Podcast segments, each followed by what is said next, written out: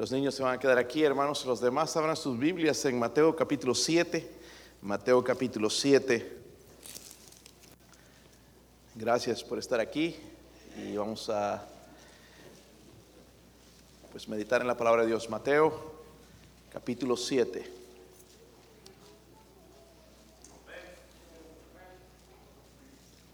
Sí, hermanos, he usado estos pasajes antes, pero creo que es bueno recordarlo de vez en cuando, eh, que no se nos olvide. Mucho depende de nuestra vida de esto, nuestra vida espiritual, victoria espiritual. Versículo 24 al, 20, al 27 vamos a leer, hermanos. Yo leo el 24, ustedes el 25 y todos juntos leemos el versículo 27, ¿ok? Dice, cualquiera pues que me oye estas palabras y las hace, le compararé a un hombre prudente que edificó su casa sobre la roca.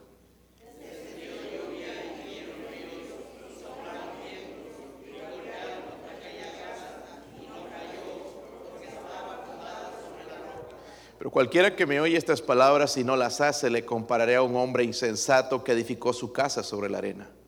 Descendió lluvia y vinieron ríos soplaron vientos y dieron con ímpetu contra aquella casa. Y cayó y fue grande su ruina. La última casa cayó, dice, y fue grande su ruina. Vamos a orar, Padre.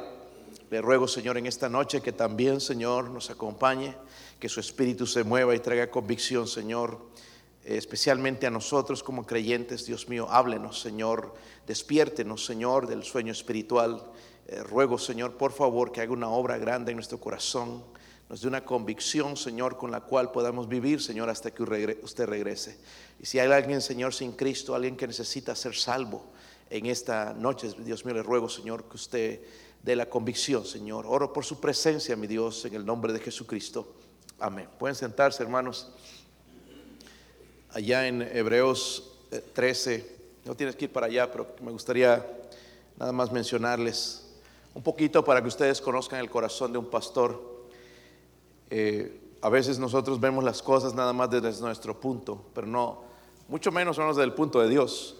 Pero aquí, hermanos, en la Biblia, en Hebreos 13 habla de los pastores. La Biblia dice el, el versículo 17, obedeced a vuestros pastores y sujetaos a ellos, porque ellos velan por vuestras almas como quien han de dar cuenta, para que lo hagan con alegría y no quejándose.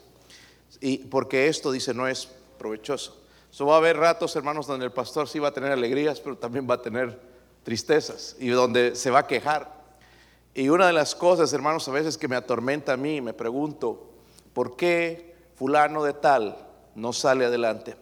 ¿Por qué esta familia no responde? Y me pregunto y, doy vueltas y me da vueltas en la cabeza a, a veces qué puedo hacer, dónde estoy fallando como pastor porque esta persona no, no, no, no comprende. Pero yendo, hermanos, a este pasaje aquí en Mateo, vemos que Jesús da una historia, una historia, hermanos, de dos cimientos. ¿Saben lo que es un cimiento, verdad? O fundamento, algunos lo conocen quizás de esta, de esta manera. Sobre a hablar sobre los que construyen dos casas, se van a construir en esta historia, no más, sino dos casas. Y la historia, hermanos, es bien simple, directa al grano. Me gusta como el Señor habla, hermano. No da tantas vueltas, sino directo al grano va a ir con este asunto. Y nos va a hablar a nosotros. Si usted ya es salvo, ¿cuántos son salvos aquí? A ver, levanten su mano. Si usted ya es salvo, usted sabe, hermanos, que el fundamento es Jesucristo. Y quiero que busquen este pasaje, hermanos, porque cuando se los agarran a ustedes, los, los católicos no saben qué decirles, que el fundamento de la iglesia es Pedro. Pedro no es el fundamento de la iglesia. Si Pedro fuese, hermanos, es, triste nuestra vida, porque él fue un hombre y murió. Amén. El fundamento de, la iglesia debe ser Jesucristo. Miren en 1 Corintios 3, versículo 11. Primera de Corintios 3, versículo 11. En muchos lugares hay otros pasajes más, pero solamente voy a usar este porque es, es claro.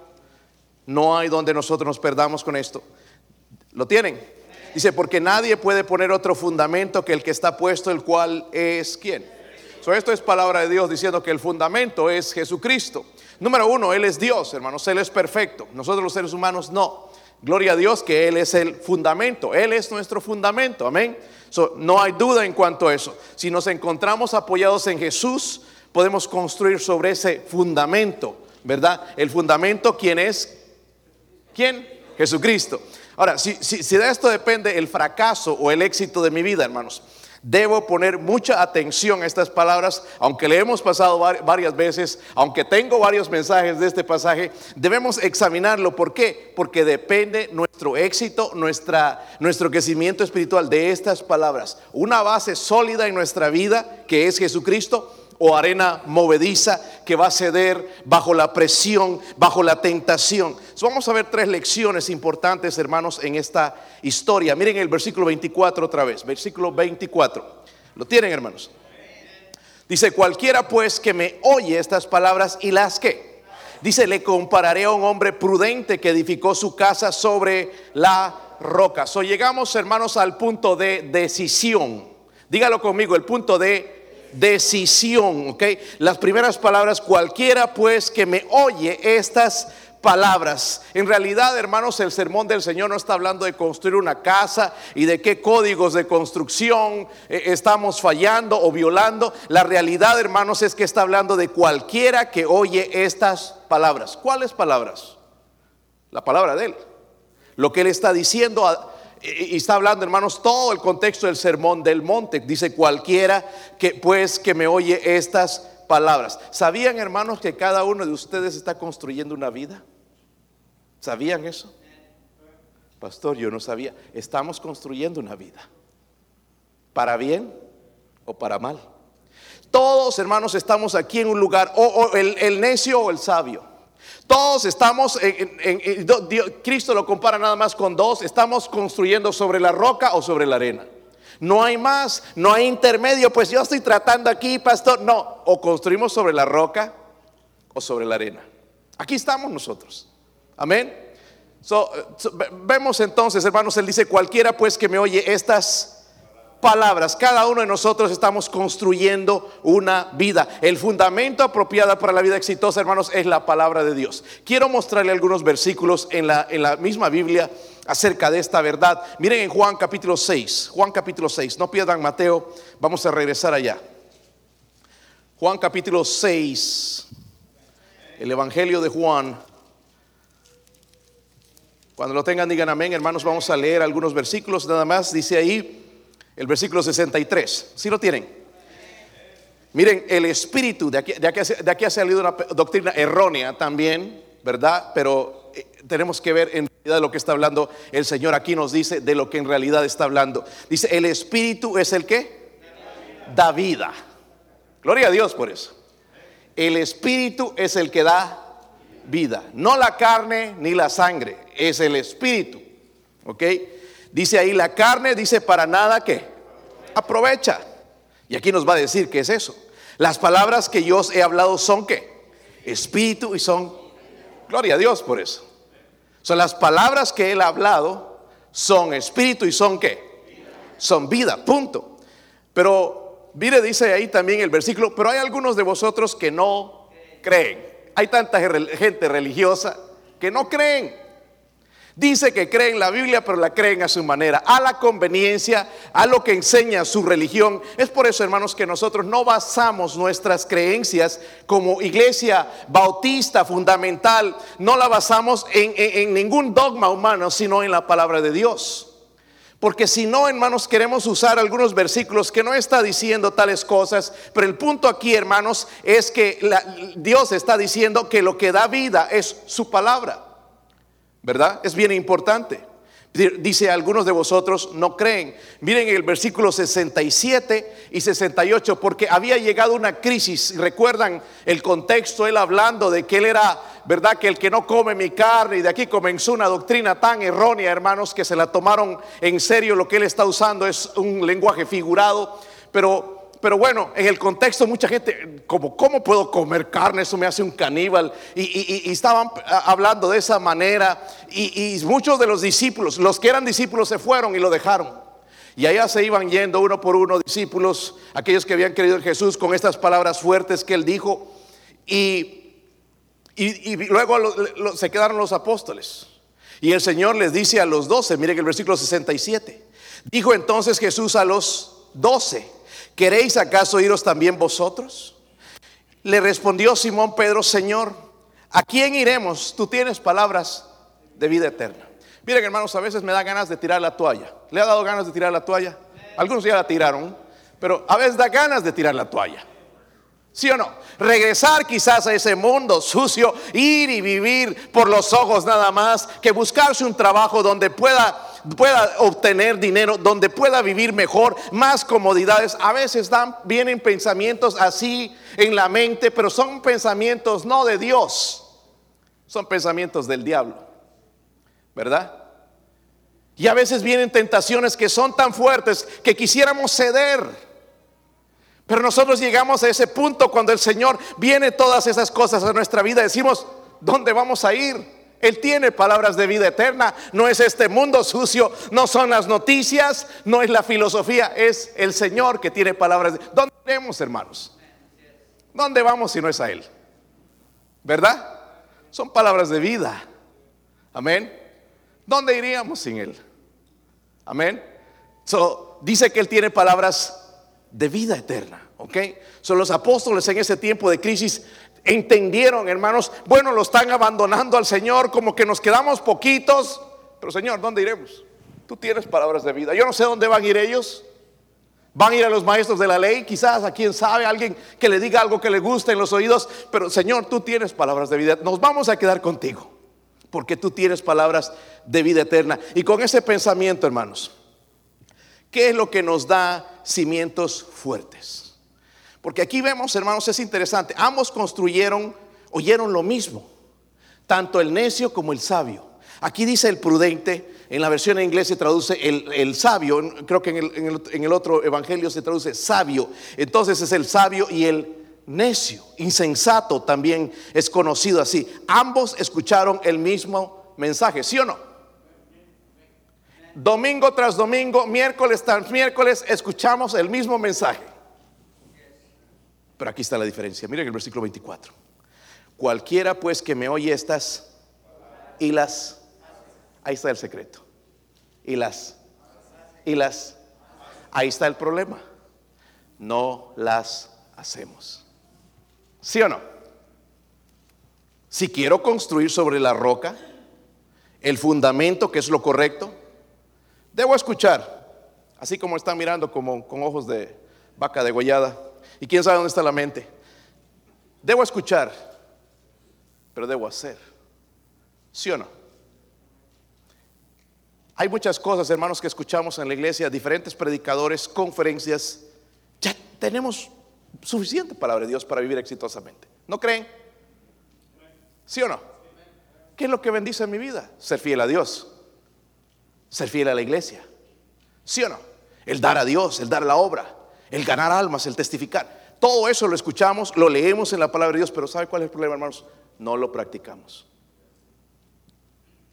Tenemos la teoría, pero no la práctica. Amén. Eso es lo que hace la diferencia. Es lo que hace la diferencia. Es el punto principal. Es la diferencia entre cristianos fieles e infieles, cristianos que trabajan, los que no trabajan, cristianos que luchan, los que se caen, cristianos que aman a Dios y los que no aman. Estoy hablando, hermanos, del el punto de decisión. Porque aquí yo predico, hermanos, y algunos quizás se sorprenden de la dureza del mensaje y piensan que es regañar y piensan, pero es una exhortación donde al final yo llego, hermanos, a la invitación y aquí está la decisión de cada uno de ustedes. No puedo obligarles a venir los sábados porque no les pagamos. Pero es mi decisión. Si yo creo este libro, voy a ganar almas. Amén. Si yo sigo creyendo este libro, entonces cuando yo, Dios me bendice, yo voy a dar mi, mi décima parte de lo que yo gano. Pero muchos no creen. ¿Verdad? Esa es la diferencia, hermanos. Y cuando yo no creo, entonces, y son muchas cosas, hermanos, en realidad, en nuestro hogar, en nuestra familia, en, la oración, en, meditar en la palabra Dios nos llama a esas cosas, pero no lo hacemos. Lo tenemos en la teoría, lo tenemos en el coco, pero no en la práctica. No lo hacemos porque decidimos. Hermanos, las cosas se ponen difíciles. Aquí vamos a ver incluso que va a hablar de tormentas. A nadie le gustan las tormentas. Pero las tormentas vienen a los buenos, a los malos, a todo el mundo. ¿Sí o no? Pero en la tormenta nosotros ya decidimos. Voy a ceder, voy a seguir. No me gusta esta situación, estoy pasando por problemas, estoy desanimado, estoy deprimido, estoy deprimida, no me está yendo bien, pero yo tengo que tomar una decisión para con Dios. Hay un punto de decisión, amén. No, hermanos, no nos pueden obligar.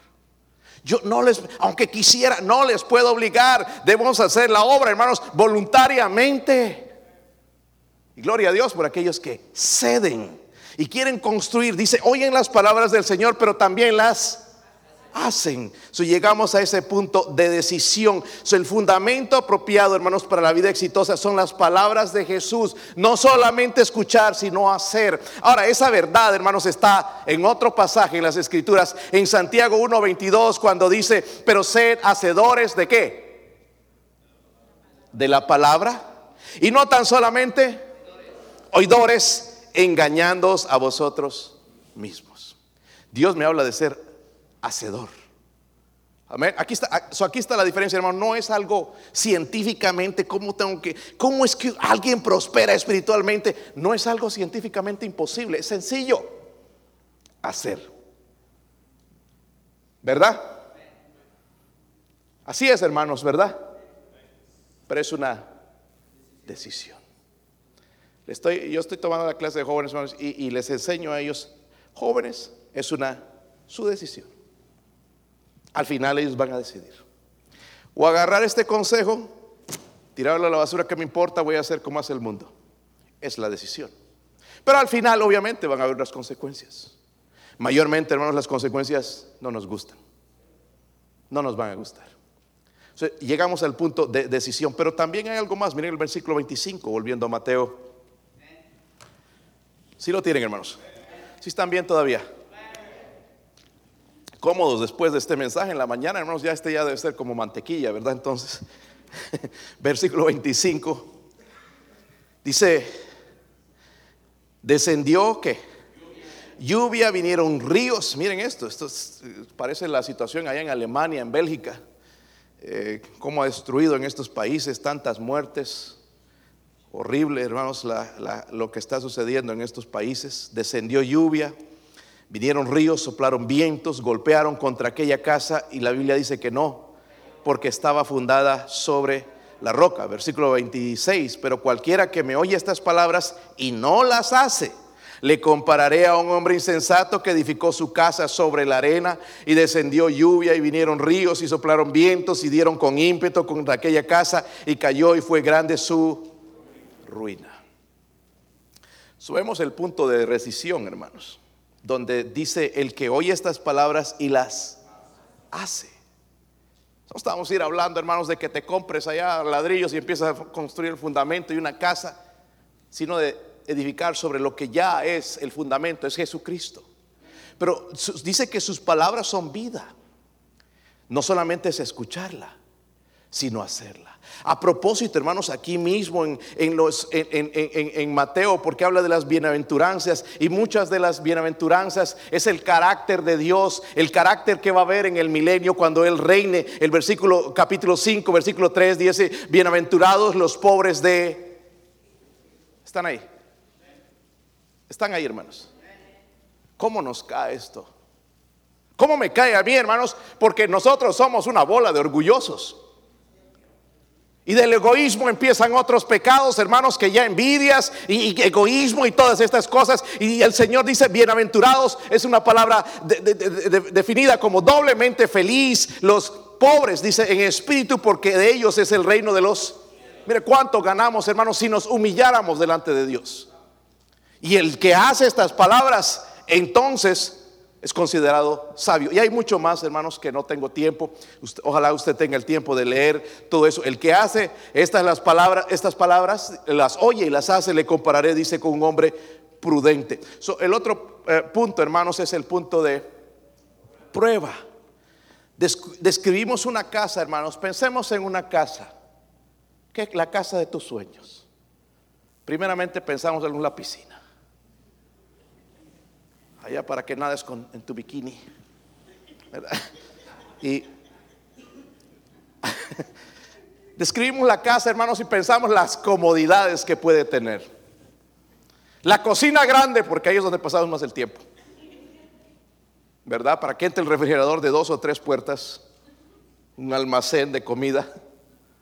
Nos imaginamos la casa y pensamos en el color de la pintura también.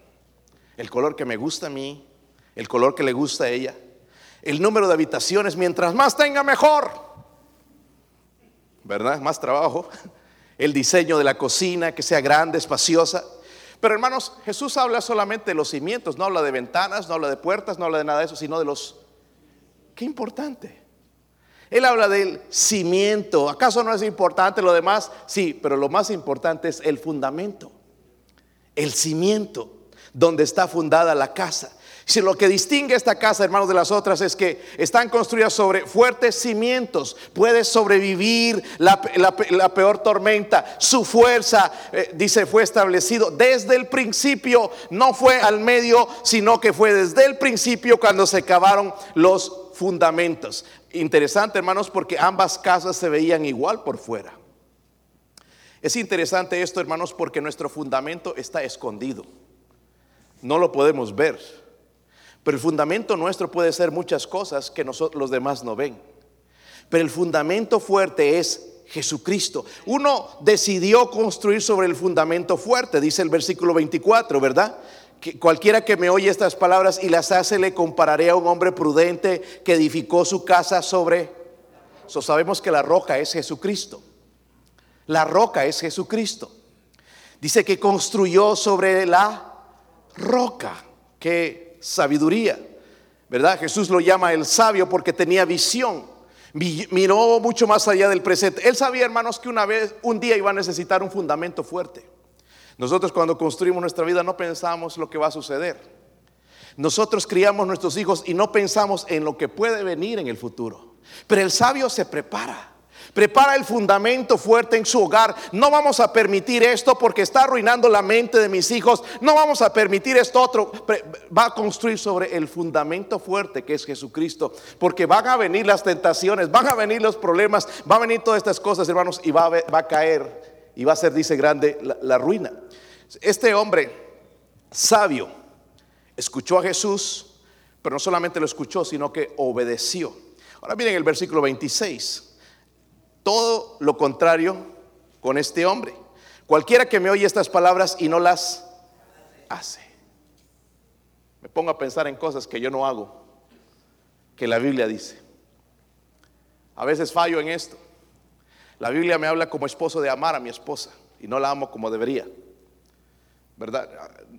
No sé si ustedes son iguales varones o yo podía preguntarle a su esposa y me va a decir la realidad. Por ahí se, se revienta en llanto cuando le hago esa pregunta.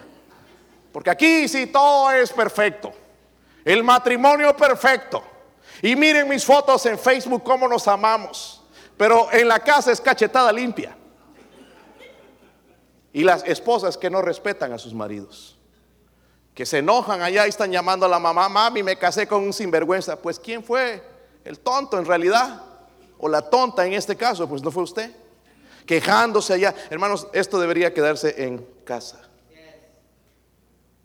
Hay veces donde necesitamos consejería y debemos acudir a personas sabias. Mire, cuando vamos a papá y a mamá, ¿sabe de, qué lado va a ir papá y mamá? Del hijo. El otro va a ser un sinvergüenza, un desgraciado o desgraciada. ¿Cómo he escuchado a padres hablar mal de sus de, los esposos o esposas de sus hijos? Y este miserable, y este todo por lo que escuchan de sus hijos. Pero ellos también después. ¿Verdad? ¿Sí o no? Y hay tantas cosas, hermanos, en nuestra vida que nosotros no aplicamos y somos como esta persona necia y por eso vienen después los problemas. Esta mañana hablé un poquito, hermanos, de la disciplina en los hijos. ¿Cómo necesitamos, hermanos, sabiduría en disciplinar a nuestros hijos? Yo sé que no les gusta escuchar esto, porque a tu angelito no te gusta que le llamen la atención. Es un angelito de Dios. Sí, es un angelito de Dios, pero yo veo cuernos por algunos lados. No son angelitos, hermanos. Nunca le digas eso porque no son, son angelitos caídos si quieres. Pero necesitan arrepentirse y necesitan ser salvos. Si no los vas a crear con la mentalidad de que mi papá dice que soy buen niño, que soy bueno. Y, nunca se van a convertir porque piensan que son buenos. y en realidad no son buenos para nada. A veces, ¿cómo no creemos la palabra de Dios? Tantas cosas, ¿verdad, hermanos? Algo, cosas que aplican en nuestra vida, no las, las creemos. Y mire, miren el versículo 26 que estamos leyendo, dice, oye estas palabras y no las hace. Dice, ¿le qué? Compararé. Esto dice el Señor, so no se enojen conmigo. Le compararé con un hombre que, menso. Perdón, no dice menso, ¿verdad? Dice, aunque cae bien, un hombre insensato que edificó su casa sobre qué. Es interesante, hermanos, la palabra insensato es, la palabra moros, de donde nosotros obtenemos esa palabra. ¿Han escuchado esa palabra morón? Significa tonto. Qué morón. Usan mucho en Puerto Rico esta palabra, ¿verdad? En, en inglés la usan más, ¿verdad? Morón. Menso para nosotros en nuestro lenguaje. Dios lo compara con esa persona que no, sí que escucha el mismo mensaje, la misma predicación, el mismo servicio, pero no las, dice la Biblia, no las hace. So, este hombre rechazó las palabras de Jesús. Hermanos, es como construir sobre la arena. Si construye sobre la arena, se va a caer. Ahora, la, arena, ¿qué representa la arena? Es el esfuerzo humano. Gente que eh, levanta su vida en base a bondad, esfuerzo humano, el carácter humano, etcétera, etcétera, al dinero y cosas así. Es arena. Arena. Y dice que este construyó sobre la arena. Hermanos, ambas casas se veían igual, no había diferencias, construida una sobre la arena, quizás la estructura sólida estaba bien mientras no había tormenta, pero cuando vino la tormenta fue probada. Va a ser así con el cristiano que no hace la palabra de Dios. Cuando viene la tormenta, cuando viene la tentación, entonces es cuando hay la caída. Al principio no se nota, parece todo igual. Dice que vino la lluvia y la casa se derrumbó. esto nos lleva, hermanos, a otro principio. También viene el versículo 25 otra vez. Si lo tienen. Dice, descendió lluvia, vinieron ríos, soplaron vientos, golpearon contra aquella casa. Dice, no cayó porque estaba fundada sobre la roca, pero cualquiera que me oye estas palabras no las hace, le compararé a un hombre insensato que edificó su casa sobre la arena y descendió lluvia y vinieron ríos y soplaron vientos y dieron con ímpetu contra aquella casa y cayó. Y fue grande su aquí quisiera hablar del punto de resistencia, el punto de resistencia. Algo interesante aquí, hermanos. Ninguna de las casas, ni la casa del sabio, ni la casa del necio pudo evitar la tormenta. Es decir, puede ser fiel en la casa de Dios, puede ser fiel, diezmador, ganador de almas, las tormentas vienen. No vengas a la iglesia para buscar que Dios te bendiga y que todo esté bien. Porque vamos a ser probados. Hermanos, la tormenta viene tarde o temprano quizás ya llegó. ¿Sí o no? Y la casa no quedó nada derrumbada.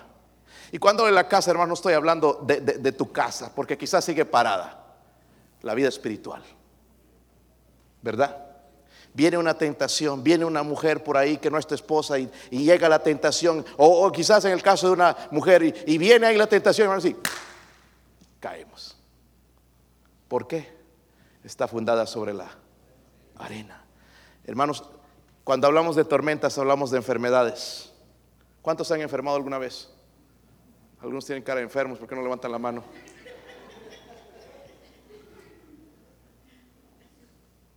Qué horrible, hermanos, es estar en un accidente de carro. La otra vez estuve visitando en el hospital a un hombre, él es, sus padres son mexicanos, pero él no, no habla español, es nacido en Texas y tuvo un accidente con un joven que se robó una camioneta, hermanos, no sé de quién, y fue y se fue a estrellar contra el carro de este que iba a trabajar y le rompió el hombro. Y yo entré ahí a emergencia, hermanos, y el dolor que tenía este, la, qué, qué, feo se veía eso ahí, hermanos, y quebrado, y, ¡ah! y, él es duro, hermanos, fuerte, pero ¡ah! con un dolor horrible, se notaba, hermanos, él siendo rudo y todo, pero cómo le dolía eso y quebrado. No sé cuántas partes le, le quebró el brazo, pero con un dolor hasta que uno llega a emergencia ahí, hermanos, se cae y se muere del dolor. No lo atienden inmediatamente, tienen que sacar radiografías y después recién le dan un calmante. Qué dolor, hermanos. No, no estamos libres de accidentes. Nos puede pasar. ¿Quiere, ¿Con eso quiere decir que Dios no nos ama? Sí está hablando de tormentas. ¿Sí o no? Tanto en el sabio como en el necio. Hablamos, hermanos, cuando hablamos de, tormentas, hablamos también de muertes. Tarde o temprano aquí, hermanos, nosotros vamos a tener un funeral de alguno de nosotros o de un ser querido. No somos eternos. Y nosotros vivimos, hermanos, como si vamos a vivir para siempre. Un día nos va a morir, dice la Biblia, está establecido para el hombre que muera. Está establecido. No importa qué joven, qué salud de toro tienes, un día vamos a morir. Vamos a morir. La muerte va a llegar, hermanos, si Dios no quiera que nos sorprenda, incluso primero uno de nuestros hijos. ¿Entienden? Somos mortales. ¿Sabían eso o no? Va a llegar, hermanos, y no cuando viene todo esto, si no estamos preparados. Ay, ¿por qué a mí, Señor? Yo fiel en la iglesia, sirviéndote, ¿por qué me pasa? Él, no dijo que no va a pasar. Nos engañamos. Cuando hablamos de tormentas, hablamos de pérdidas de trabajo, que para nosotros casi es peor que la muerte. Perdemos el trabajo. ¿Y ahora qué va a pasar? Dios sigue en control. Construir, hermanos, o edificar sobre el fundamento sólido, la Biblia dice que va a permanecer. No importa cómo peguen las tormentas. Jesús dijo, dice, no cayó en la casa del sabio no cayó porque estaba fundada sobre qué? La roca. Hermanos, una de las cosas que está pegando mucho a la gente en estos días es la depresión. Eh, eh, desde el que entró el COVID ha cambiado nuestra vida para siempre. Una de las cosas que dicen, hermanos, la gente ha entrado en más depresión. ¿Saben dónde se refugian? En las drogas, en el alcohol. Está contando a mi esposa que vio a una señora bien elegante, espero que no haya sido de la iglesia, bien elegante entrar, ¿verdad?, allá a la tienda. ¿Y sabe con qué salió? Con una doce de cervezas. Todo con su elegancia y todo. La gente está adicta al alcohol.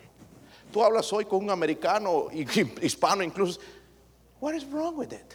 ¿Qué hay de malo en tomar?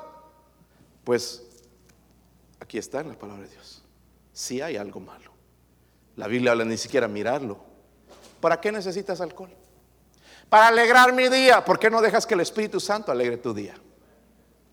Eso es mucho mejor. Yo no necesito alcohol para ser feliz. No necesitas una fiesta. Ay, para encender un poquito la fiesta. Cuidado que se te encienda la casa con fuego.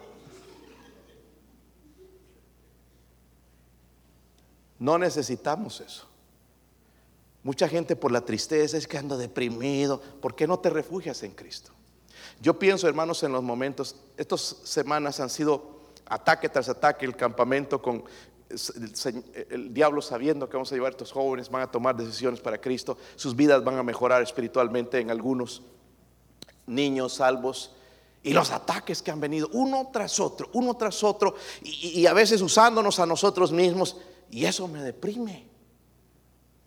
Pero el Señor me recuerda, yo estoy contigo. Cuando ese fundamento sigue ahí, hermanos, Él nos recuerda, no estás solo. Yo estoy contigo. ¿Entiendes? Pero cuando es arena, ay, nadie me quiere, nadie me ama, nadie me sigue, y pobrecito de mí, me voy a matar.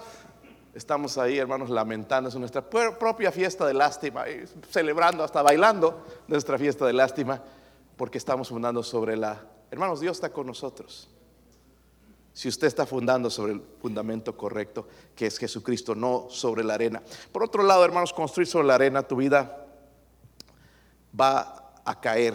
Note que Jesús no dijo solamente que cayó, en versículo 27. Dice, y cayó, y fue grande qué?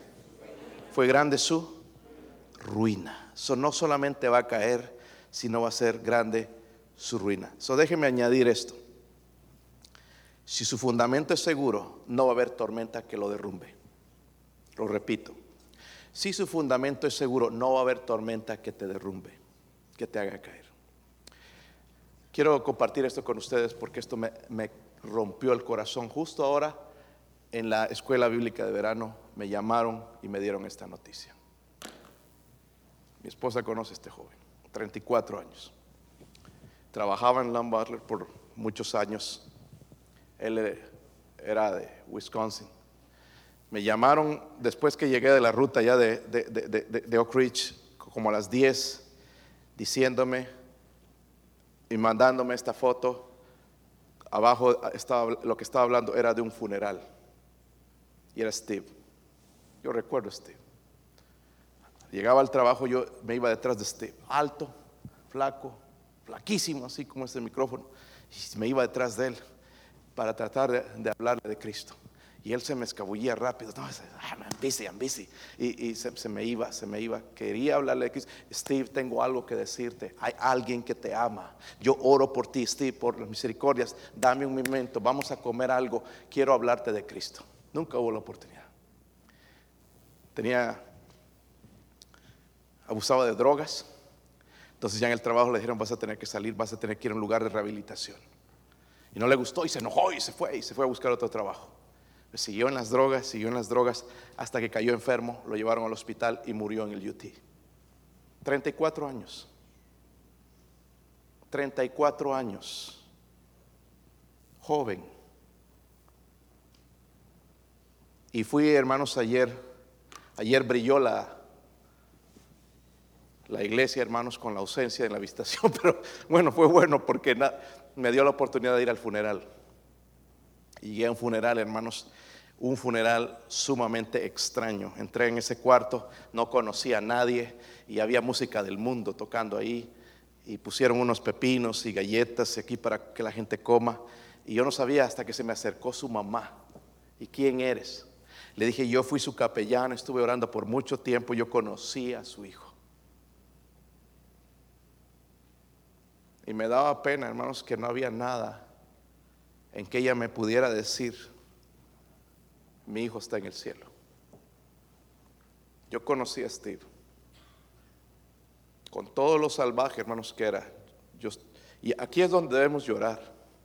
No cuando se muere un cristiano, porque va al cielo, sino con un hombre que está en el infierno probablemente.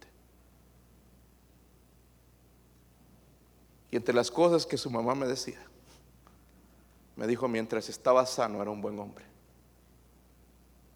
Otra cosa que me dijo, era un buen trabajador. Le gustaba estar trabajando afuera. Y sí, era buen trabajador. Trabajaba duro. Pero ¿sabe qué, hermanos? Todo eso es arena. ¿Dónde estaba el fundamento de este hombre? En la arena. Cayó y ha sido grande su ruina. Dejó varios niños, diferentes mujeres imaginas la vida para esos niños sin crecer sin un padre?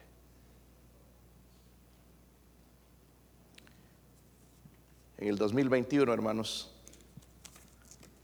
yo sigo creyendo con todo mi corazón que este libro es inspirado por Dios. Palabras de vida. No me va a hacer mejor cristiano, hermanos, estar en la iglesia, ganar almas. Me va a hacer mejor cristiano, hermanos, creer este libro y hacerlo escúchenme bien, empezando en la casa.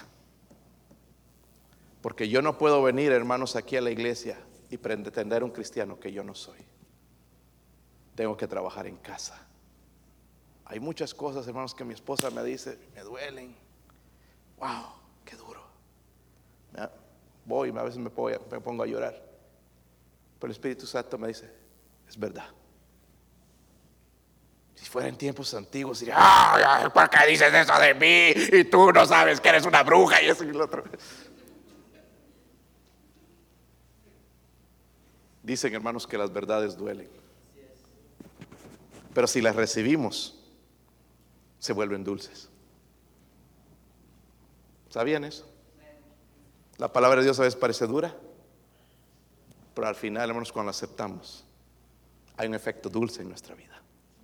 Y hermanos, y lo mejor es el resultado porque dice, lo compararé con el hombre sabio, el hombre sabio, ¿verdad? Que construyó sobre la roca y vinieron las tormentas y pasó esto y vinieron, se levantaron los ríos y los vientos y todo eso y la casa no cayó. ¿Por qué? Porque estaba fundada sobre la roca. La roca es Jesucristo. Él permanece para siempre.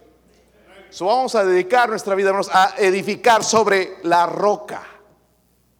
Pero para edificar nada más necesito un instrumento. Estos. Algunos tienen más grandes, otros más pequeñitos. Los ponemos así, hermanos, cuando hay un chisme. Pero pongámoslos así grandes cuando se predica la palabra de Dios. Amén. Dice, porque oye la palabra de Dios y la hace. Vamos a dejar de ser oidores y vamos a ser hacedores. Vamos a ponernos de pie, hermanos. Mi esposa va a tocar algo en la invitación. Vamos a dejar que Dios sobre nuestro corazón, en nuestra familia, en nuestro hogar, en nuestra vida, hoy, hoy, hoy, empezando hoy. So, ¿Con quién te compararía Jesús? No, no hay intermedio, solamente dos, el sabio o el necio. ¿Con quién te compara Jesús en esta misma noche? Padre, oro Señor por su presencia, su espíritu, Dios mío.